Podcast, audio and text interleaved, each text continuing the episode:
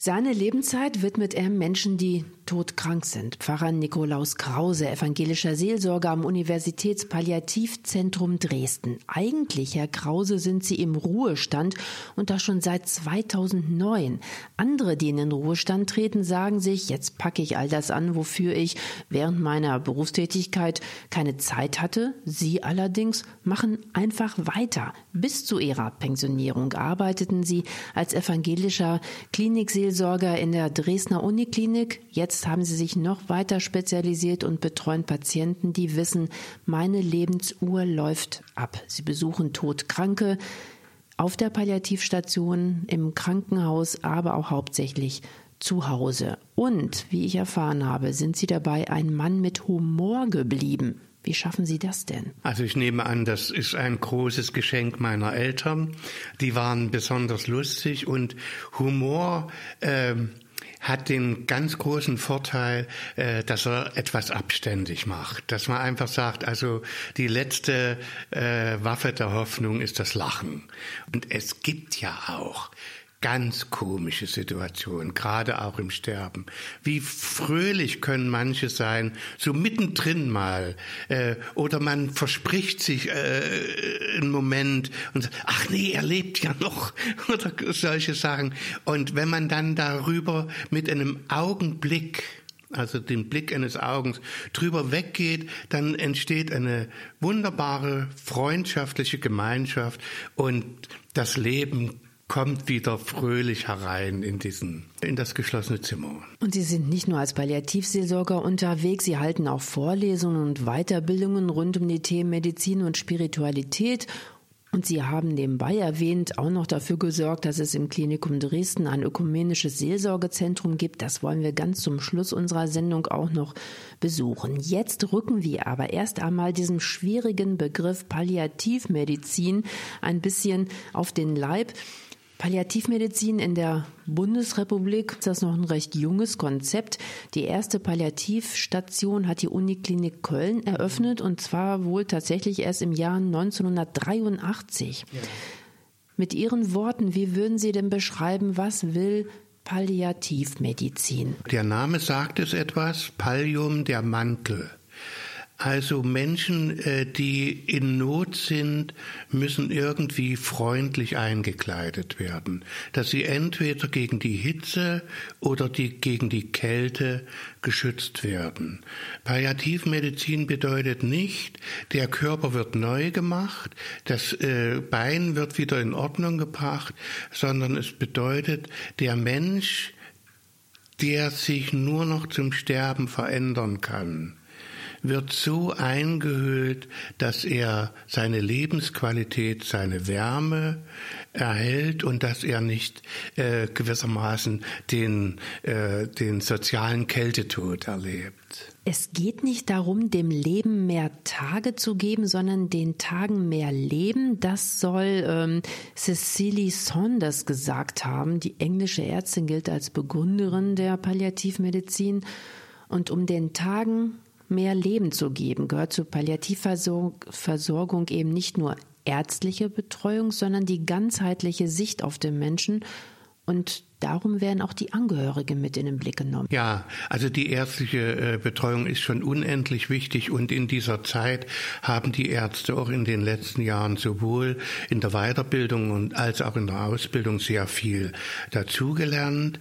Äh, auch äh, die Sicht, äh, dass der Patient nicht allein ist und nicht allein mit seiner Krankheit ist, sondern dass es darum eben das soziale Umfeld gibt, äh, die Angehörigen oder wie man jetzt auch sagt, die Zugehörigen, also Menschen, die in einer engeren oder nicht ganz so engeren engen Verbindung mit dem Patienten leben und das mit in den Blick zu bekommen, dafür gibt es neben den Ärzten eben noch Pflegende, Sozialarbeiter und Seelsorger. Versorgung. Mittlerweile gibt es mehr als 300 Palliativstationen und 1500 ambulante Einrichtungen in Deutschland.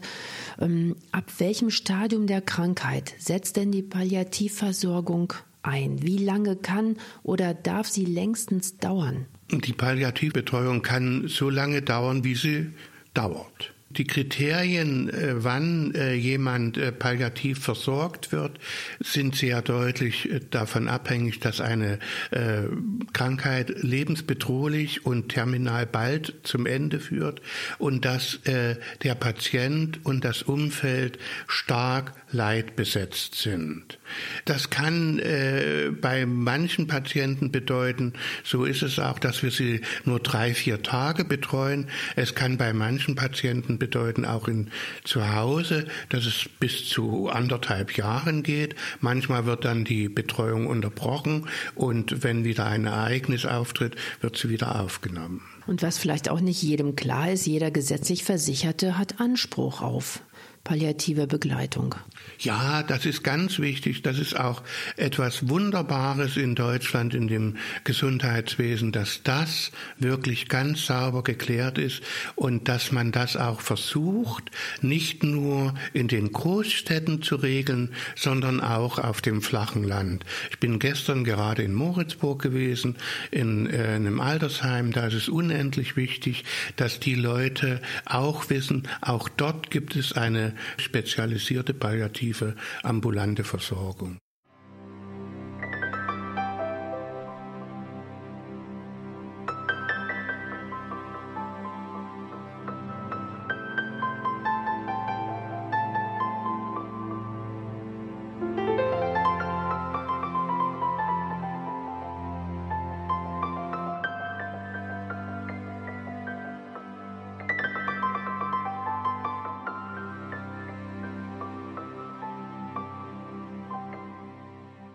Mehr als 60 Prozent der Deutschen wollen zu Hause sterben, doch den meisten bleibt dieser Wunsch verwehrt. Etwa 75 Prozent der Todkranken sterben im Krankenhaus oder in einem Pflegeheim, so der DRK-Pflegereport aus dem Jahr 2016. Die Palliativversorgung will das für Sterbende allerdings möglich machen, bis zum letzten Atemzug zu Hause gut und sicher betreut zu werden im Kreis der Familie.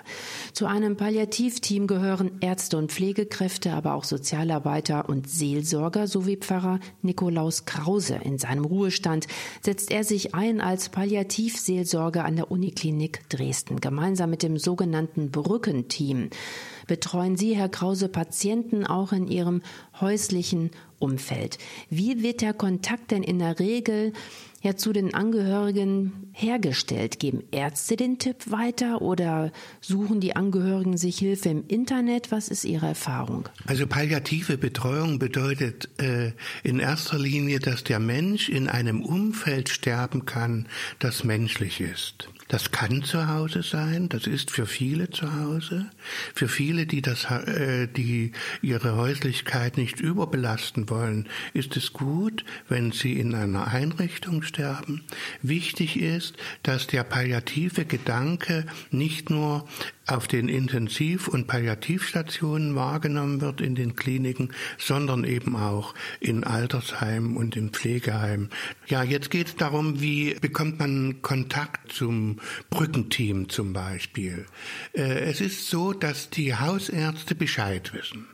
Die Hausärzte wissen Bescheid, sie betreuen einen Patienten und merken, Moment mal, das ist jetzt eine Situation, äh, wo die Belastung zu groß wird und wir melden mal einen Bedarf an. Dann wird der Bedarf bei uns im Team angemeldet. Das Team äh, macht äh, einen Erstbesuch bei der Patientin, bei dem Patienten in der Häuslichkeit, schaut nach, gibt ein Votum ab, das bei dem medizinischen Dienst landet und wenn der sein Okay gibt, dann können wir mit zusammen mit dem Hausarzt unsere Arbeit in der Familie aufnehmen. Palliative Begleitung setzt da ein, wo feststeht, der Patient, die Patientin ist unheilbar krank, der Tod steht bevor. Was ist dann noch die Aufgabe der Ärzte? Geht es allein um Schmerztherapie?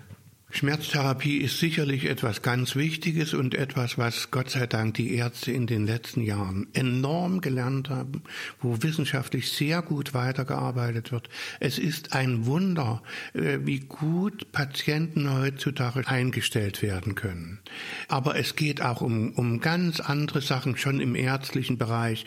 Es geht darum, äh, zum Beispiel, ob nochmal eine äh, palliative Strahlentherapie angesetzt genutzt wird, wo gleichsam dafür gesorgt wird, dass Schmerz und anderes zurückgeht. Es geht um äh, die Fragen, die bei Morphin eine große Rolle spielen. Verstopfung oder Durchfall, ich sage es jetzt mal mit meinen Worten. Es geht darum zu gucken, äh, was kann ich als Arzt auch mal an Hilfe für die völlig überlastete Frau oder das Kind äh, tun, die äh, dauernd am Mann, am Vater dran sind und arbeiten müssen, kann ich denen mal etwas Ordentliches verschreiben. Das ist, sagen wir mal, die Aufgabe der Mediziner, die Aufgabe der Schwestern, die natürlich wie alle Schwestern wesentlich mehr am Patienten dran sind, äh, ist nochmal zu gucken, welche Hilfsgeräte bräuchte man in der Häuslichkeit. Ein Nachtstuhl, ein Treppenlift, ähm, ein Pflegebett, äh, solche Sachen werden besprochen und werden dann, und das ist wirklich sehr angenehm, unabhängig davon, in welcher Krankenkasse der Patient ist, innerhalb von zwei, drei Tagen bis auf den Treppenlift erledigt. Und zum Palliativteam gehört eben auch die seelsorgerliche Betreuung. Für die sind Sie zuständig hier im Brückenteam, ähm, das angebunden ist an die Uniklinik Dresden. In der Uniklinik hier in Dresden treffen Sie als evangelischer Pfarrer aber ja auch nicht nur auf Christen und auf konfessionell gebundene Menschen. Ist das dann nicht auch zunächst etwas befremdlich für konfessionslose Patienten und deren Angehörige, wenn Sie als Pfarrer sich plötzlich anbieten als Gesprächspartner? Also das ist äußerst befremdlich. Und äh, es ist äh, eines der, der schwierigsten Geschichten meiner Arbeit und des palliativen Systems und Betriebes bei uns. Also es passiert sehr häufig, dass äh, Ärzte oder Schwestern sagen, Nico, dort müsstest du eigentlich hingehen, aber du bist so schwer vermittelbar. Damit merkt man auf der einen Seite, dass es für die Ärzte und Schwestern wichtig wäre, dass dort ein Gesprächspartner da ist. Diese Gespräche können sie gar nicht übernehmen. Und auf der anderen Seite äh, merken eben, äh, dass es so schwer ist, einen äh, Pfarrer oder einen Seelsorger in diese Begleitung hineinzuschleusen, will ich mal sagen. Das ist schwierig. Ähm, ich hatte jetzt eine Situation gehabt, wo äh, das Team sehr, dem Team sehr dran gelegen ist, dass ich dort äh, vorstellig werde. Äh, ich rufe an und versuche wirklich mit Menschen und mit Engelszungen das zu regeln, ganz freundlich, gar nicht auf einer religiösen Ebene. Und darauf sagt dann die 35-jährige Angehörige, naja, warum noch lebt ja die Mutter? Wenn sie dann gestorben ist, können sie gerne mal kommen. Also da merkt man auch, welches Bild von Pfarrer Pfarrer und von Seelsorger oft da ist. Wo es klappt, empfinden die Leute das fast als Wunder. Das liegt nicht an mir, sondern das liegt an dem, was wir als Christen zu vertreten haben. Und wenn nun Sie eingeladen werden, wie bereiten Sie sich denn auf diese Gespräche vor? Oder gehen Sie einfach ganz spontan rein? Ich gehe so spontan wie möglich rein, so offen wie es nur geht. Ich habe manchmal so äh, das Gefühl, dass das Team mir Aufträge gibt und sagt, achte mal darauf. Oder der Hospizdienst sagt, Nico, du musst dorthin gehen. Diese, der Sterbende, der hat noch etwas in sich, das kriegt er nicht los. Und du als Seelsorger, vielleicht kannst du das schaffen.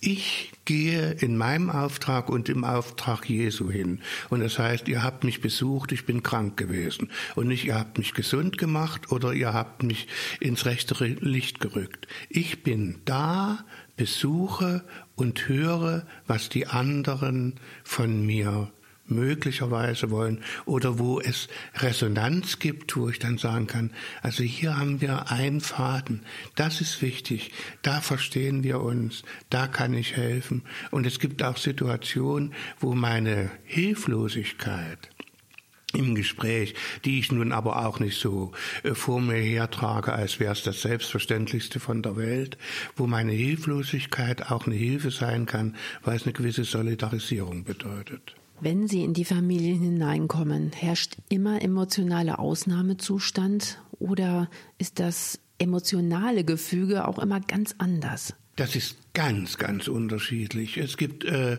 Leute, die kommen einem schon weinend entgegen. Es gibt Angehörige, äh, da ist der Patient in einem Zimmer hinten drin und sie sitzen radiohörend äh, in der Küche und gehen ab und zu mal hin äh, und sagen, äh, ich kann das Schreien schon bald nicht mehr hören. Es gibt Leute, die können damit ganz sachlich umgehen, indem sie sagen, hab das alles schon gelesen, ich kenne die Sterbephasen, ich glaube, er ist jetzt in der sechsten, äh, also das ist ganz, ganz unterschiedlich. Und dieses aufzunehmen, nicht zu verurteilen, sondern daraus dann ein, ein Gespräch zu entwickeln, wo man gleichsam immer von der Ellipse beide im Blick hat, nämlich die Angehörige, wie sie spricht und der Patient, der möglicherweise nicht spricht, der sich aber in dem, was die Angehörige mir erzählt, für mich doch ein bisschen widerspiegelt. Es ist ein Unterschied, ob man sagt der oder mein ohne das jetzt zu bewerten. Aber in solche Sachen kann ich dann freundlich mal fragend reinstoßen. Pfarrer Nikolaus Krause, er begleitet Familien in Schmerz und Trauer. Was es bedeutet, einen nahen Angehörigen zu verlieren, Ärztin Ulrike Reuner weiß das. Vor zwei Jahren starb ihre Schwiegermutter. Bis zum letzten Atemzug hat sie sie umsorgt, mit Hilfe des Dresdner Brückenteams. Ihre Erfahrungen gleich.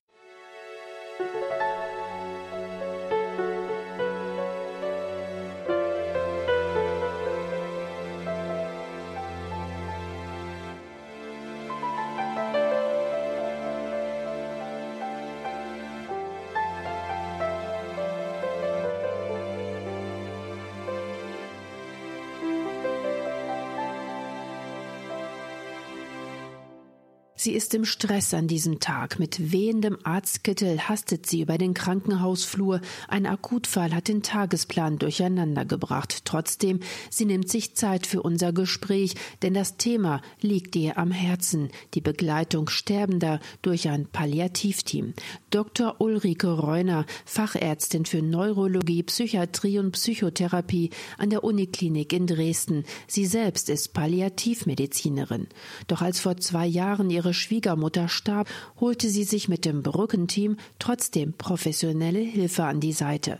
Sechs Jahre lang hatte Ulrike Reuner gemeinsam mit ihrem Mann, der auch Arzt ist, die krebskranke Schwiegermutter umsorgt. Zwei Drittel der Zeit lebten sie unter einem Dach. Auch die letzten Lebenstage verbrachte die Sterbende bei Sohn und Schwiegertochter. Das Pflegebett war aufgebaut, mitten im Wohnzimmer rundherum Familienfotos, Blumen, Kerzen, erzählt Ulrike Reuner. Fachlich gesehen wäre es kein Problem für sie gewesen, die Schwiegermutter selbst palliativ zu versorgen. Doch direkt zu Beginn unseres Gesprächs macht Dr. Ulrike Reuner deutlich, als Angehörige hätte sie sich das emotional nicht vorstellen können. Das sind zwei völlig unterschiedliche Dinge selbst wenn sie im ersten Moment irgendwo zusammengehören. Professionell zu arbeiten, für Patienten da zu sein, ist die eine Seite. Das Fachwissen zu haben, sich dort auszukennen, was es für Möglichkeiten und Grenzen gibt, das ist gut auch zu wissen, selbst in einer familiären Situation. Aber die Umsetzung dieser ganzen Maßnahmen, Möglichkeiten, die Medikationen und alles, was dazugehört, das ist, wenn man emotional betroffen ist, gebunden ist, eine andere äh, eine andere Situation. Und man sollte, wenn man die Chance hat, diese beiden Aspekte äh, Arzt sein, und Angehöriger, Betroffener zu sein, auch trennen. Und zu wissen, dass neben dem Pflegedienst und neben der normalen hausärztlichen Betreuung ähm, ja dann auch das Palliativteam noch zur Seite steht, entlastet doch sicherlich auch psychisch in dieser doch sowieso sehr angespannten Situation, wenn so ein Nahfamilienangehöriger stirbt. Auf jeden Fall, weil man ja weiß und schon alleine dieses Wissen ist eine große Entlastung, dass man zu jeder Tages- und Nachtzeit Hilfe holen kann, dass man anrufen kann, dass am anderen Ende des Telefons jemand sein wird, der der weiß, dass das seine Arbeit ist, äh, dass er das tun muss. Aber das sind natürlich alles Leute, die das auch, auch gerne und professionell tun. Und dass dann nicht einer sitzt, der dann sagt, muss das jetzt sein, muss ich jetzt kommen, ist es denn so? Sondern dass man das Recht hat, anzurufen, zu sagen, ich brauche jetzt Hilfe und jetzt kommt bitte. Also alleine diese, diese Gewissheit, dass das möglich ist, das ist eine große Entlastung, völlig unabhängig davon, ob man es dann in Anspruch nehmen muss oder nicht. Nach dem Tod äh, ihrer Schwiegermutter ist dann auch der Seelsorger des Brückenteams zu Ihnen gekommen, hat Sie besucht, Pfarrer Nikolaus Krause. Was war seine Aufgabe? Herrn Krause kennen wir schon sehr lange aus verschiedenen Positionen und wir haben ihn immer schon geschätzt als einen Menschen, der viele Aufgaben in so einer Situation wahrnehmen kann. Zum einen war es unsere, unser großes Anliegen, die Schwiegermutter äh, auszusegnen. Sie ist christlich, evangelisch und uns war klar, dass das für sie ein Wunsch, ein Herzenswunsch gewesen wäre und nicht so einfach aus der Wohnung getragen und dann ist irgendwo Schluss. Das war das eine. Aber es war auch ein großer Trost für uns. Wie schafft das Pfarrer Krause dann zu trösten?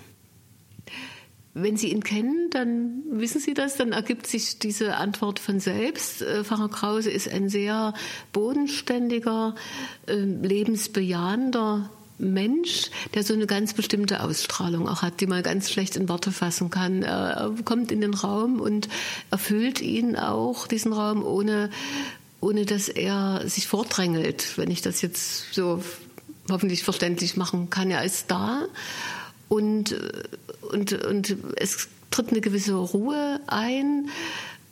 Er kann die Themen auch ansprechen. Also man kann auch sagen, jetzt ist eben Trauer und jetzt ist Verlust und jetzt ist Schmerz, indem man, dass man das auch ähm, akzeptieren kann und, und annehmen kann und dass man so sein kann, wie man ist in dieser Situation, nämlich traurig und ein Stück hilflos und vielleicht auch ein Stück überfordert mit der Situation, aber dass man einfach ganz normal sprechen kann.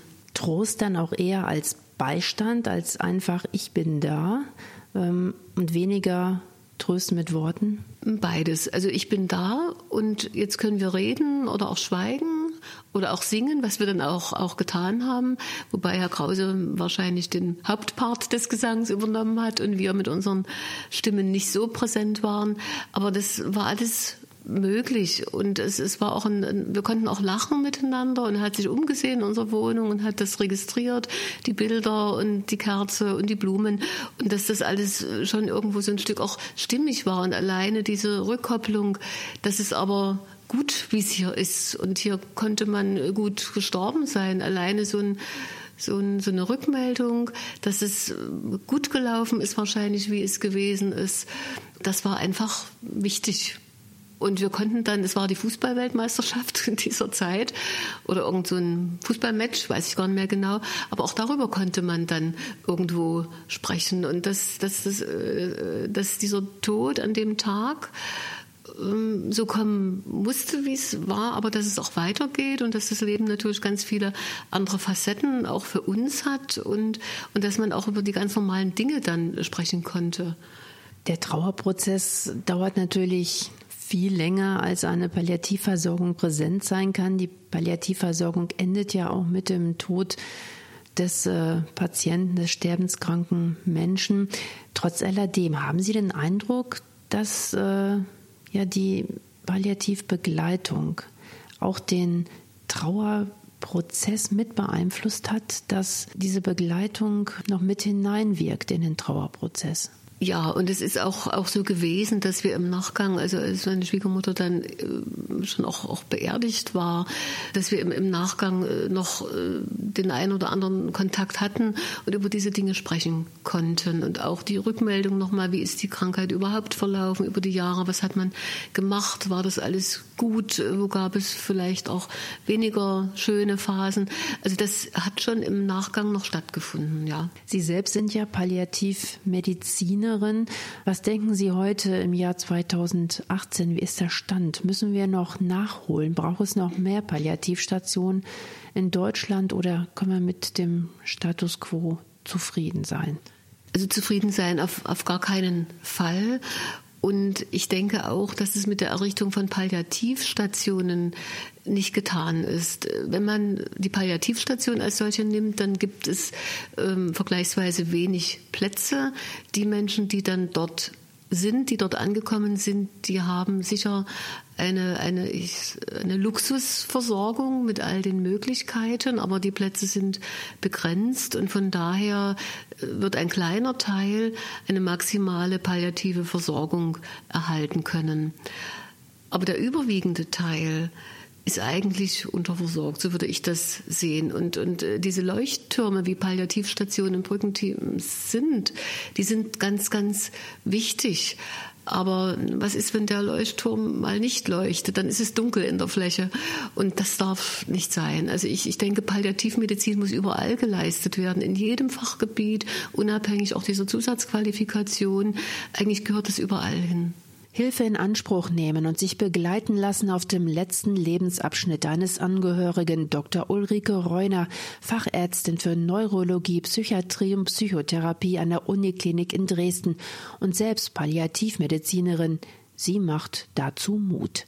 Als Seelsorger steht Pfarrer Nikolaus Krause seit vielen Jahren Menschen zur Seite, die einen nahen Angehörigen verlieren. Immer wieder hat er die Möglichkeit, mit dem Todkranken selbst letzte Worte auszutauschen. Welche Fragen brechen auf und gibt es letzte Antworten am Sterbebett? Darum geht es gleich im Gespräch mit dem erfahrenen Palliativseelsorger.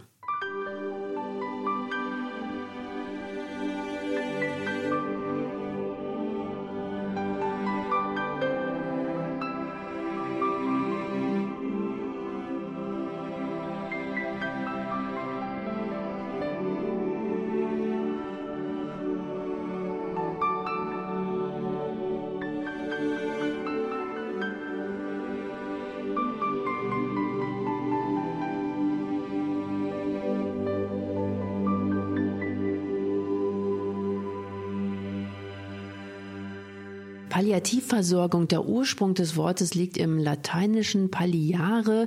Sie haben das ganz vorhin ähm, ja schon mal angesprochen. Das bedeutet verdecken oder noch schöner ummänteln. Ja. Herr Krause, Sie als Palliativseelsorger, würden Sie das wirklich äh, so als Ihre Aufgabe ansehen, dass Sie einen bergenden Mantel um den Todkranken legen? Das ist ein sehr, sehr schönes Bild. Es ist nicht das einzige, aber ich fühle mich da sehr wohl. Was gehört zu so einem Mantel? Vielleicht eine gute Geschichte. Das kann eine biblische, das kann eine nicht biblische sein. Vielleicht ein Lied. Vielleicht ein Nachdenken über Kindheit. Vielleicht ein Lachen über den blöden Konformantenunterricht.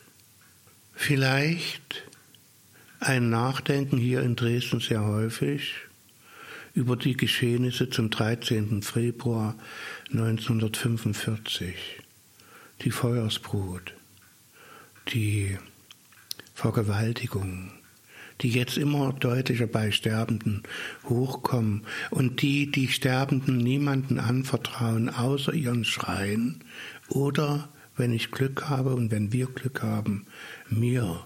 Und wo gleichsam über diese Feuerflammen ein Mantel geworfen wird, so dass das Feuer verebbt. Tja, Ummantelung ist für mich als nun auch noch kirchlichen Seelsorger etwas sehr Schönes, weil ich einen Flickenteppich von, äh, von Fetzen habe, die nicht unbedingt immer äh, wie Pflaster wirken, weil sie viel zu fest kleben und keine Luft ranlassen. Aber wo man sagt, das sind gute Tupfer auf die Wunden. Dazu gehören, wie ich schon sagte, die Lieder, die Rituale. Was ganz wichtig ist, finde ich, in meiner Haltung, dass die Leute mir ansehen, ich lasse mich von ihrem Tod nicht verschlingen. Ich bin bereit, ich bin zuständig. Äh, meine Angst vor dem Tod kommt dort überhaupt nicht vor, weil ich in diesem Moment keine Angst habe, sondern helfen will. Und das merken die Leute sehr deutlich. Seit vielen Jahren begleiten Sie Todkranke und ihre Angehörigen auf den letzten ja, Wegabschnitt.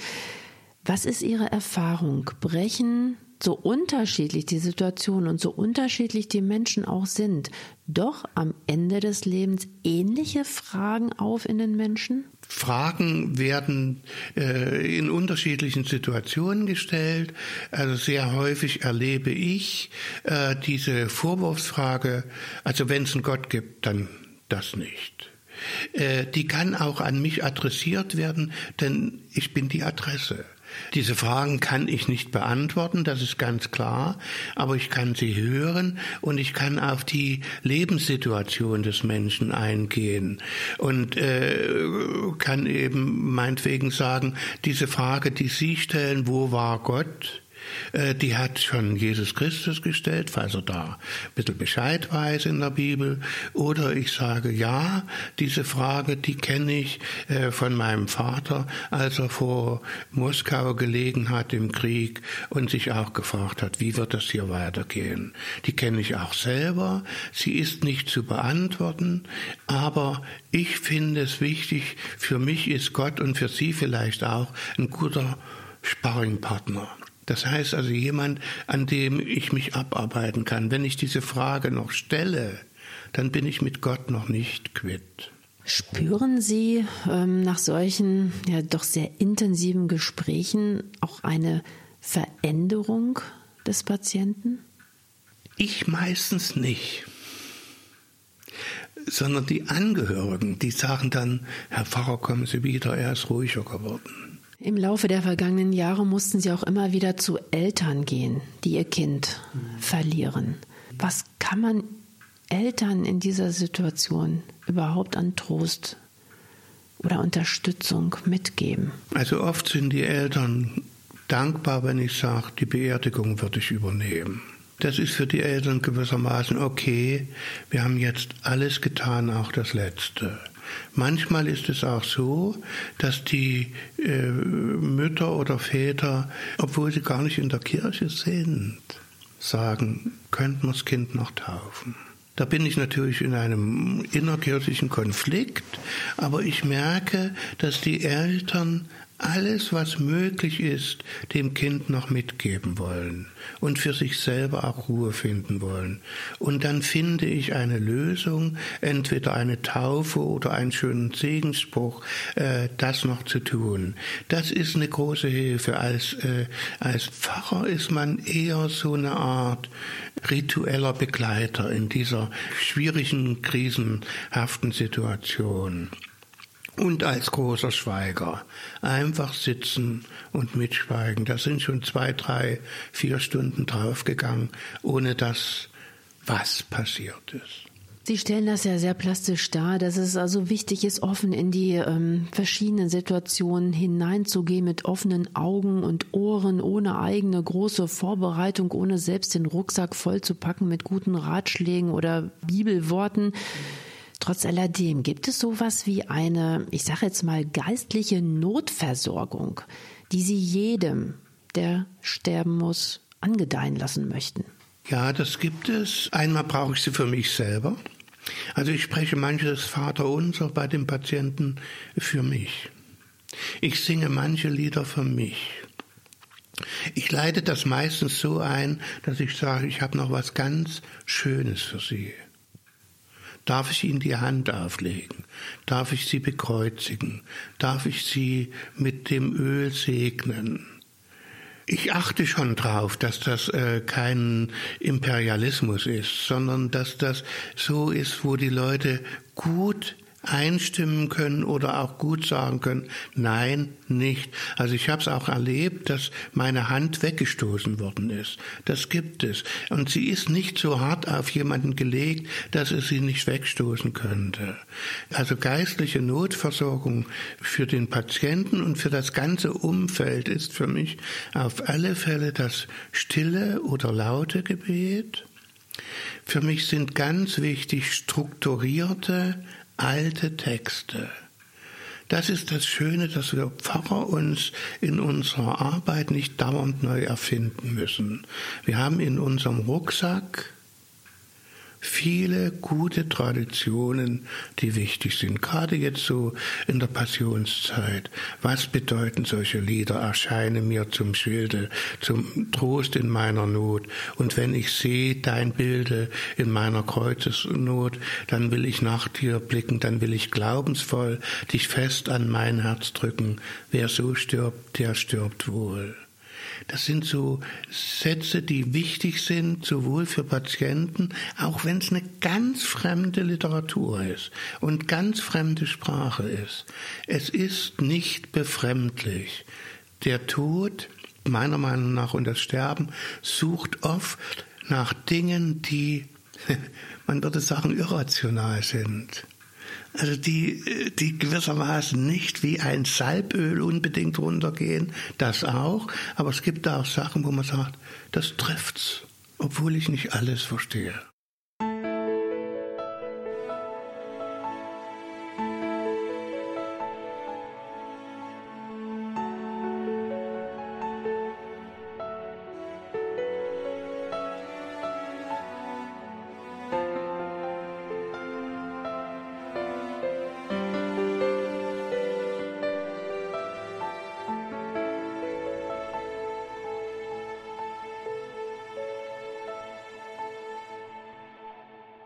Nichts ist so sicher im Leben wie der Tod. Und trotzdem oder gerade deshalb verdrängen wir ihn so gerne. Gestorben wird im Krankenhaus oder im Pflegeheim und laut DRK Pflegereport stirbt dort jeder fünfte Mutterseelen allein und im Pflegeheim sogar jeder dritte geht aus dieser Welt, ohne dass jemand an seinem Bett sitzt.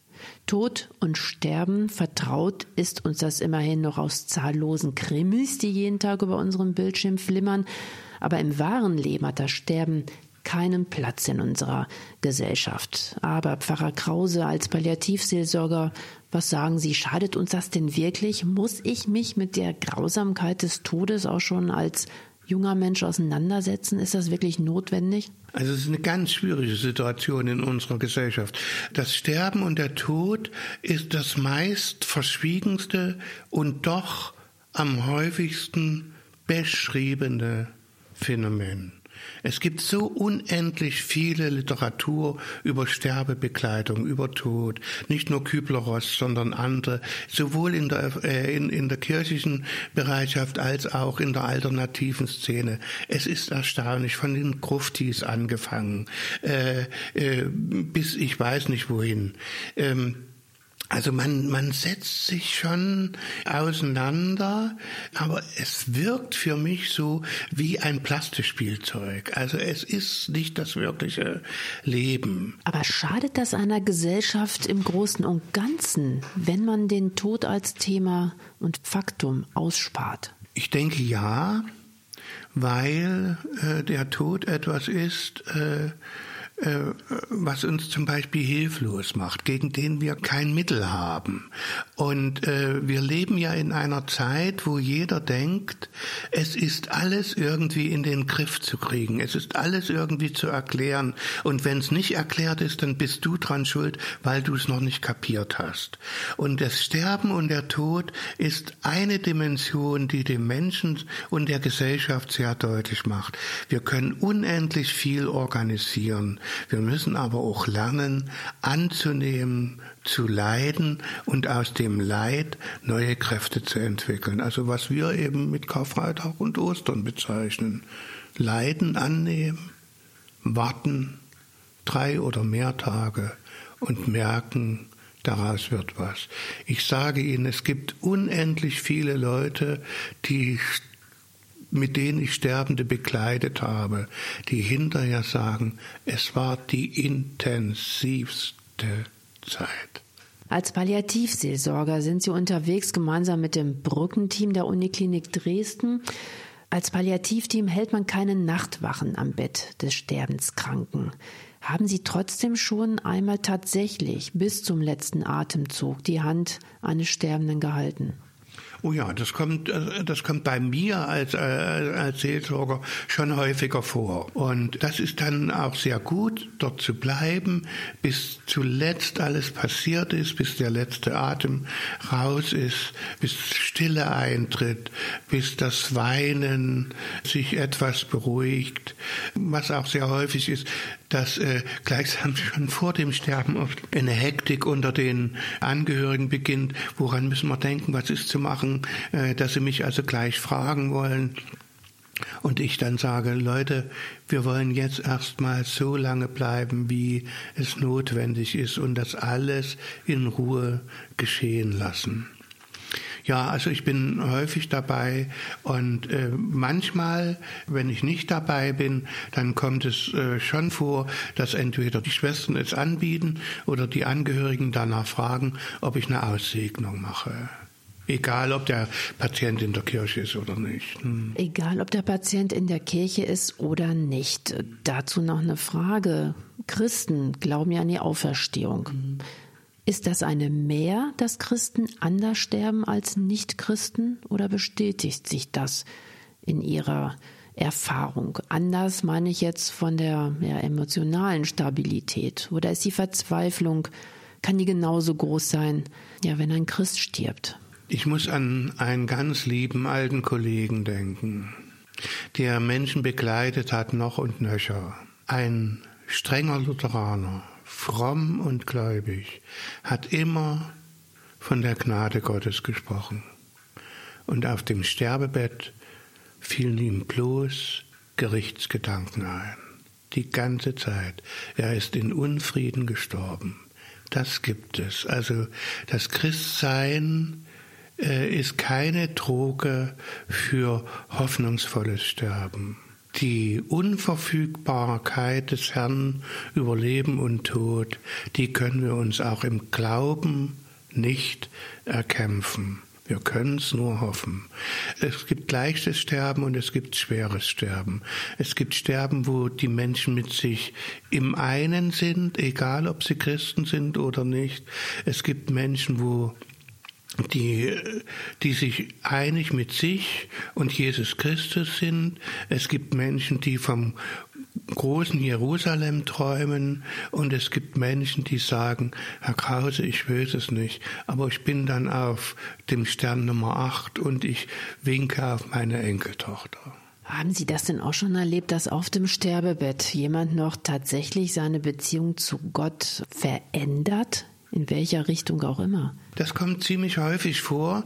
Also zum Beispiel so, dass jemand in den letzten Wochen sich äh, an bestimmte, äh, also bestimmte Erinnerungen noch an seine Kirche hat, an den Konformantenunterricht, an irgendeine Christenlehre, an irgendein Krippenspiel, an äh, eine bestimmte Bachpassion. Äh, und äh, die leuchtet auf. Und äh, dann ist oft so eine gewisse Melancholie da. Ach, wäre ich doch dabei geblieben. Und äh, dann gibt es Leute, die sagen, Herr Krause, ich wäre so gerne noch Christ. Ich werf's meiner Mutter vor, dass sie mich nicht getauft hat. Das dann zu lösen ist ganz schwer, so kurz vor dem Sterben, denn er will ja nun nicht mehr Christ werden. Das wird ja deutlich. Aber diese, diese offene Frage, die bleibt und auf die kann man als Seelsorger gut eingehen und kann sagen, Gott ist ein gnädiger Gott. Glauben Sie dran. Gibt es eine Begebenheit, ja, die sich besonders tief in Ihr Herz eingegraben hat? Ja, das äh, wird schwierig. Das sind ja zum Teil Dinge, die, die, die mich heute noch bewegen und die auch einem gewissen äh, Schweigegebot unterstehen. Aber ich denke, ich denke schon äh, an eine Situation. Ich halte das Abendmahl. Der Sterbende äh, ist aufgebettet, nimmt sein Fotoapparat und guckt durch das Objektiv und macht von jedem eine Aufnahme. Dann legt er den Fotoapparat hin, nimmt den Leib Christi, das Blut Christi und sagt, das war's. Das, das beeindruckt mich so stark. Diese Brechung äh, auf der einen Seite im Abendmahl plötzlich ein Fotoapparat. Ne? Der äh, Patient wusste ganz genau, dass er diese Bilder für seine Seele macht und dazu äh, den Apparat benutzt als Folie. Und die, die reinguckten, wussten ganz genau, das ist sein letztes Bild von mir. Das hat mich sehr beeindruckt. Hm.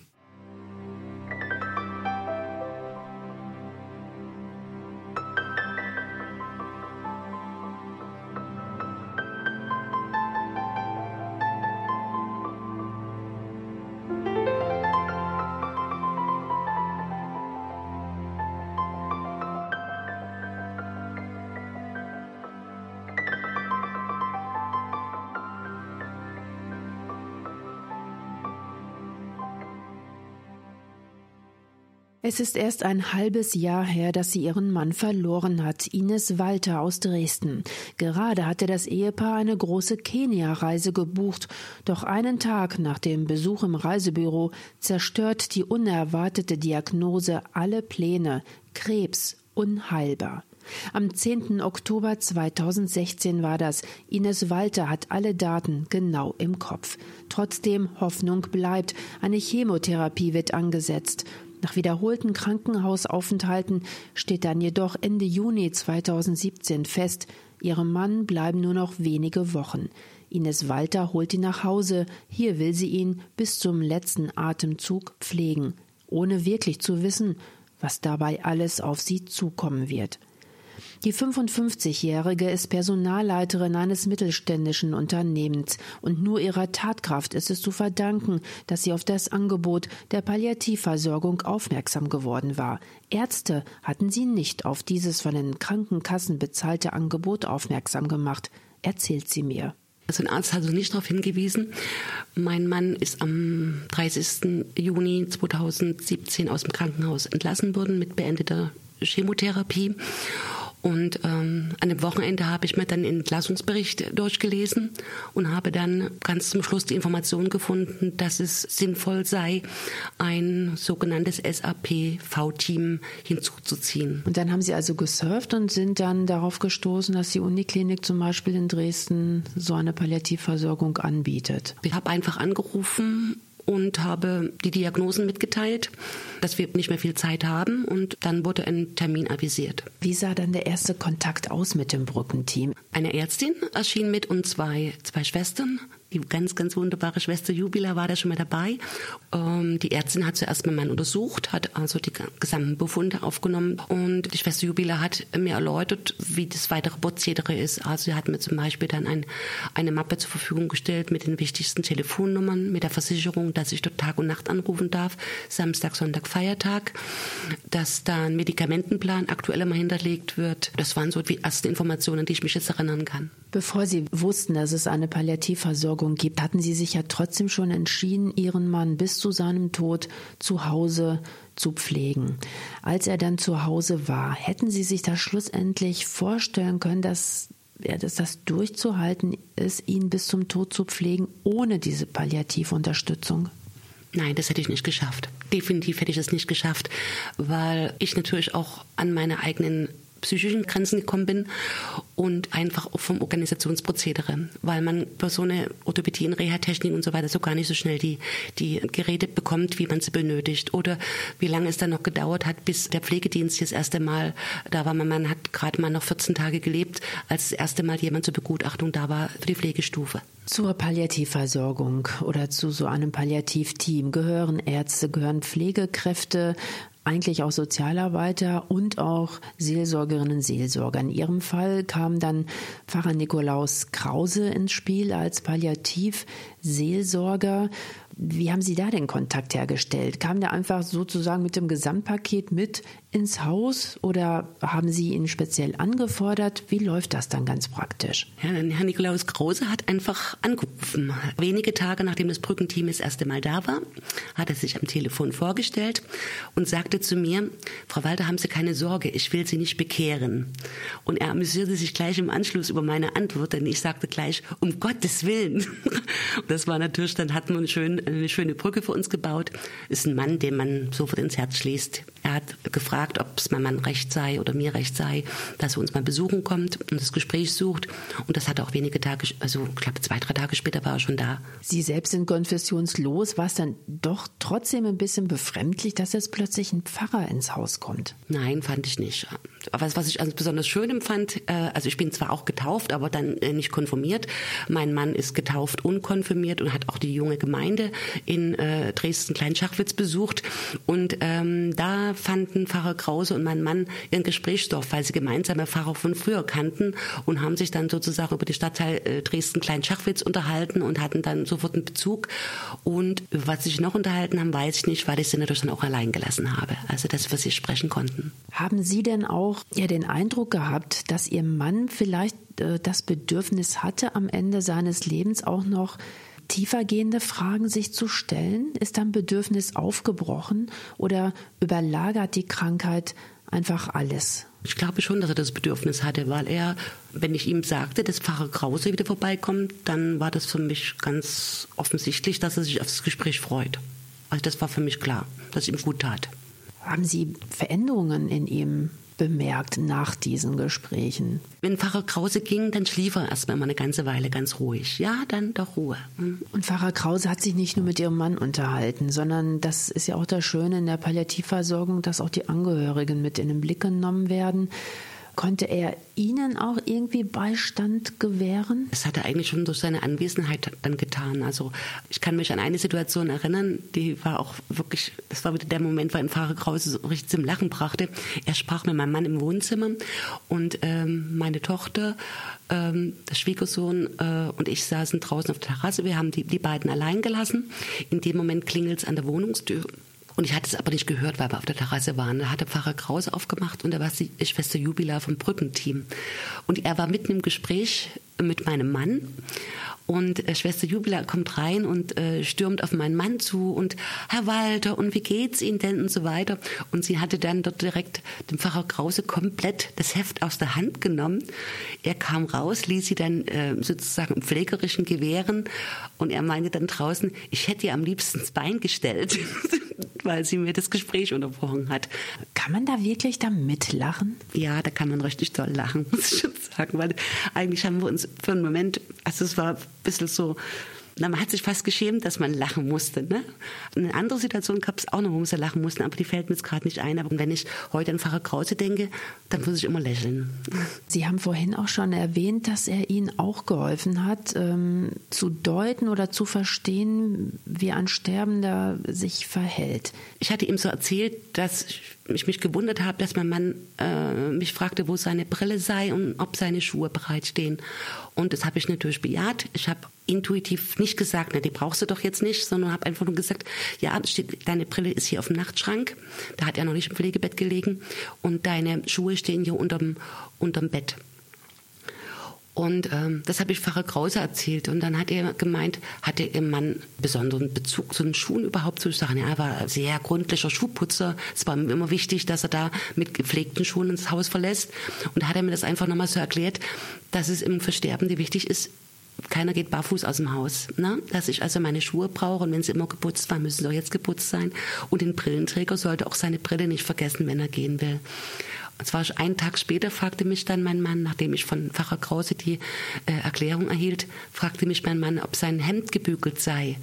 Und da war ich in dem Augenblick schon vorbereitet und habe gesagt, du, ich habe alles weggebügelt, du kannst dir ein Hemd aussuchen, welches wo immer du möchtest, es ist alles gebügelt im Schrank. So, so leicht ist es, wenn man, wenn man einmal weiß, wenn man einfach mal sensibilisiert wird für die Signale. Summa summarum, wenn Sie die Zeit Revue passieren lassen, was wäre Ihnen wichtig, ähm, auch anderen weiterzugeben? Warum ist es ja wirklich sehr hilfreich, die Palliativversorgung in Anspruch zu nehmen. Also ich würde es heute, wenn man nochmal die Möglichkeit hätte oder vielleicht sogar nochmal in eine ähnliche schlimme Situation kommt, ich würde es eigentlich so früh wie möglich machen. Ich würde mich dann eher wirklich in, in Zeiten, wo man noch nicht so diesem extremen Druck ausgesetzt ist, dass die Zeit bald zu Ende geht, dass man da in Ruhe sprechen kann, dass man sich in Ruhe kennenlernen kann, ohne überheilt Entscheidungen treffen zu müssen oder dann schon sehr ja, hektisch zusehen muss, dass man Hilfsgeräte ranbekommt, sondern dass da irgendwo schon ein Plan besteht. Das würde ich jedem empfehlen. Und ich bin der festen Überzeugung, wenn man die Unterstützung hat, könnte es beinahe jeder hinbekommen, in, in den engsten Angehörigen zu Hause zu versorgen. Im Nachhinein bereue ich da gar nichts und bin sehr stolz auf mich, sehr stolz auf meine Familie auch, die mich da unterstützt haben. Und ich weiß, meinem Mann hätte ich nicht besser für die schöne Zeit danken können als mit der intensiven Betreuung zu Hause. Bis zum letzten Atemzug hat sie ihren Mann begleitet, zu Hause in der vertrauten Umgebung. Ines Walter aus Dresden, herzlichen Dank an Sie für das offene Gespräch. Nur wer selbst Wunden kennt, kann helfen, Wunden anderer zu heilen, sagt Pfarrer Nikolaus Krause vom Palliativteam der Dresdner Uniklinik. Lehrgeld habe auch er bezahlen müssen, so der erfahrene Seelsorger. Für die letzte Etappe unseres Gesprächs sind wir gemeinsam zur Uniklinik Dresden gefahren, und zwar ins ökumenische Seelsorgezentrum. Das existiert nur, weil sich unter anderem Pfarrer Krause vehement für den Bau eingesetzt hat. Gleich mehr.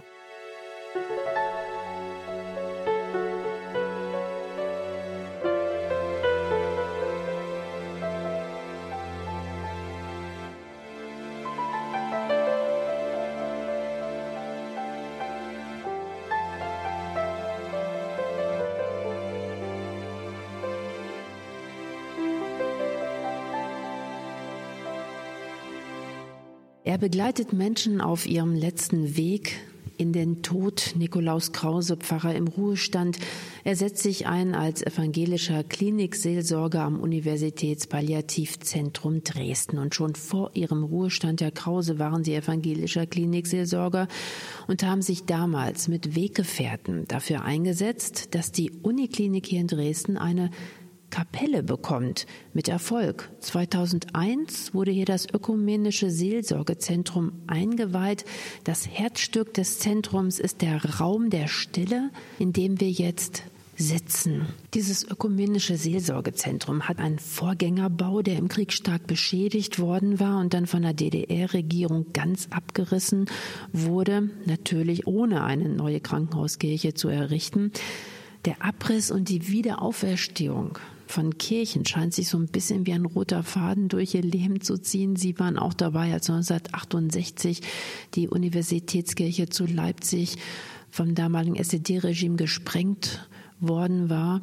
Und das war auch für sie ein starkes Erlebnis, damals als junger Mann, eine Enttäuschung, auch Gott gegenüber. Das ist wohl wahr. Also langsam komme ich mit Gott ins Reine, aber insgesamt muss ich immer noch sagen, wie dieser Talibanismus, äh, wie Gott den zulassen konnte, das weiß ich bis heute noch nicht. Und die, die es gemacht haben, wussten nicht einmal, was sie gemacht haben. So schlimm ist die Geschichte. Umso gnädiger und dankbarer bin ich, dass ich nun äh, im vergangenen Advent zur Einweihung der neuen Universitätskirche im Gottesdienst mit dabei war, eine Kerze nach vorn tragen durfte und einen Leuchter, die noch aus der alten Kirche stammten, in der ich früher als Theologiestudent und als Vikar gehört und gepredigt habe. Das ist schon schön. Und dass ich hier in diesem Universitätsklinikum, also auch wieder auf dem Boden einer Universität, eine Kirche mit aufbauen konnte, das ist natürlich ein Geschenk, wo man nur dankbar sein kann. Ja, und Sie waren damals als junger Student nicht nur Zaungast bei der Sprengung der Universitätskirche, Sie hatten sich ja öffentlich auch für den Erhalt und gegen die Sprengung eingesetzt, saßen deshalb auch zwei Jahre im Gefängnis damals. Diese Erfahrung von Enttäuschung, von Verlust, von Abriss, von Zerstörung. Ja, die haben Sie damals als junger Mann ganz, ja, sehr direkt erlebt, auch durch Ihren Gefängnisaufenthalt. Grundsätzlich gesehen, was würden Sie sagen? Verlust, Enttäuschung, Zerstörung, Trauer, Schmerz, Krankheit, öffnet das Wege zu Gott? Oder versperren all diese Erfahrungen eher den Weg? zu Gott? Also für mich äh, ist es äh, eine Erfahrung mit Gott, in der ich offener geworden bin für Gott, aber auch für diese Verlust und anderen Erfahrungen. Ich halte es für unendlich wichtig und es gibt einen alten Satz von äh, Tauler, der mal gesagt hat, nur Wunden können Wunden heilen. Also wer selber verwundbar ist und verwundet ist, der wird angenommen von Leuten, die auch verwundbar und verwundet sind. Und das ist eine spirituelle Solidarität, die ich nicht missen wollte, auch wenn ich dafür viel Lehrgeld bezahlt habe. Kommen wir nochmal zurück, sozusagen, in diesen Raum der Stille, in dem wir jetzt sitzen hier im Ökumenischen Seelsorgezentrum auf dem Gelände der Uniklinik Dresden. Die neuen Bundesländer sind ja eigentlich die säkularisierteste, die religionsloseste Region der ganzen Welt. Grundsätzlich kann man sich ja fragen, warum muss man dann ja in so eine säkularisierte Region überhaupt auf so einem Universitätsklinikum-Gelände eine Krankenhauskirche, eine Kapelle, einen Raum der Stille errichten. Die Begegnungen, die Sie hier hatten, auch damals noch während Ihrer Berufstätigkeit als evangelischer Klinikseelsorger, haben die den Bau dieses Gotteshauses bestätigt? Also ich finde, es ist unendlich wichtig, dass es in äh, einem Komplex wie einem Krankenhaus, das schon fast industrialisiert ist, dass es da einen oder zwei Räume gibt, die nicht verzweckt werden. Äh, wo man einfach sagt, kommt, seht, seid still, ihr müsst hier nichts abarbeiten, ihr seid nur da. Ich denke an äh, den einen Oberarzt, den ich abends um zehn hier getroffen habe und äh, den ich gefragt habe, oh Doktor, habe ich Sie jetzt beim Beten erwischt? Darauf er sagte, nee, ich bin mit meiner Arbeit nicht fertig geworden und ich bin jetzt hier reingegangen und jetzt bin ich beruhigt und fahre mit einem guten, gesunden Gefühl nach Hause und widme mich mal wenigstens noch meine Frau, die Kinder schlafen schon. Also wenn es solche Räume gibt, wo Menschen ihre Last loswerden können und etwas befreiter und ja, gnädiger entlassen werden. Das finde ich schon schön. Sie haben mir vorhin erzählt, dass Sie als Palliativseelsorger, wenn Sie am Sterbebett eines Menschen sitzen, auch für sich persönlich das Vaterunser beten oder einen gewissen Choral äh, anstimmen, dieser Raum der Stille, hat er auch für Sie persönlich etwas bereit, was auch Sie in Ihrer schwierigen Arbeit in der Begleitung von Todkranken, was Sie auch immer wieder stärkt? Ja, ich gehe gern hier hin, zünde eine Kerze ein, denke an mich oder denke an jemanden anderen und spreche dann das Gebet in den Tiefen, die kein Trost erreicht. Lass doch deine Treue mich erreichen. In den Nächten, wo der Glaube weicht, lass nicht deine Gnade von mir weichen. Auf dem Weg, den keiner mit mir geht, wenn zum Beten die Gedanken schwinden. Wenn mich kalt die Finsternis umweht, wollest du in meiner Not mich finden, wenn die Seele flackert wie ein irres Licht zwischen Werden und Vergehen, wollest du an meiner Seite stehen. Wenn ich deine Hand nicht fassen kann, nimm die meine du in deine Hände, nimm dich meiner Seele gnädig an, führe mich zu einem guten Ende. Und das gute Ende das ist so wichtig, nicht nur beim Sterben, aber auch dort.